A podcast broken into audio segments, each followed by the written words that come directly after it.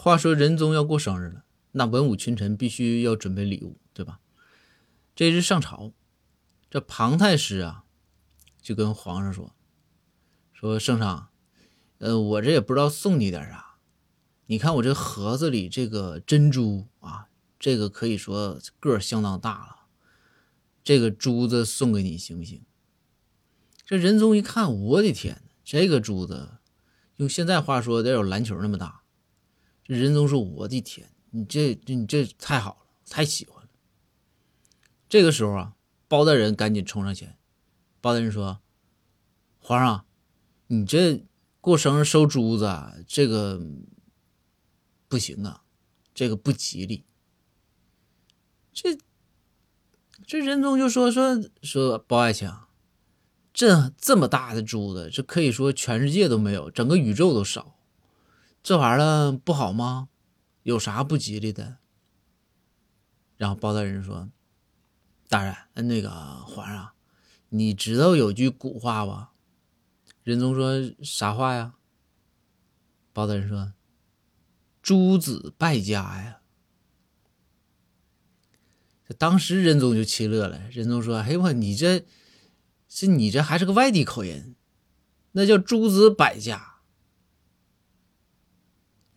包大人说：“那你不管败家还是百家，这你就是百家的话，这也说明这珠子不是你一个人的。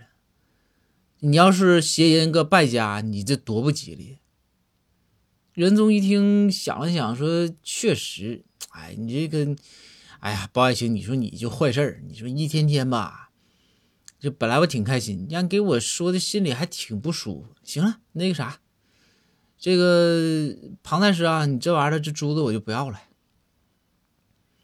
然后仁宗转过来就说：“包爱卿，说说包爱卿，你这人家送我珠子，你说你说不吉利，那你送我点啥呀？”包大人说：“哎呦，圣上，这我送你这个东西那可先进了啊，在科学上讲，这叫自动化，是一个自动化的门帘儿。”这仁宗这一说，说这自动化我还真真真没见过，这怎么个自动化呀？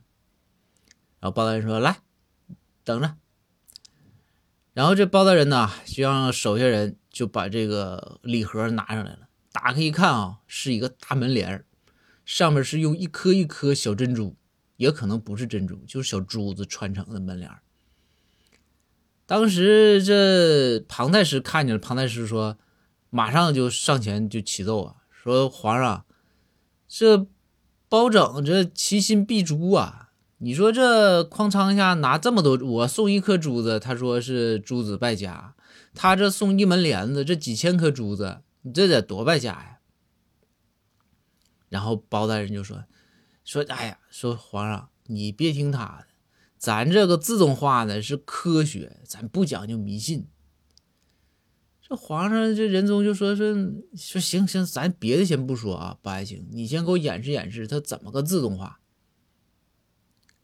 然后这个包大人说：“你看啊，这个门帘这么一挂好，哎，你用手就一撩门帘，等你走过这门帘之后，这门帘哗啦，它又自能自动合上。这个时候仁宗就急眼了，仁宗说：这哪个门帘不是这样啊？你你跟我说这叫自动化？”然后包大人说：“华儿啊，你就没听说过另外一句话吗？另外一句话就阐述了我这个门自动化门帘的原理呀。”然后这个仁宗说：“说哪句话呀？”包大人说：“珠联璧合吗？”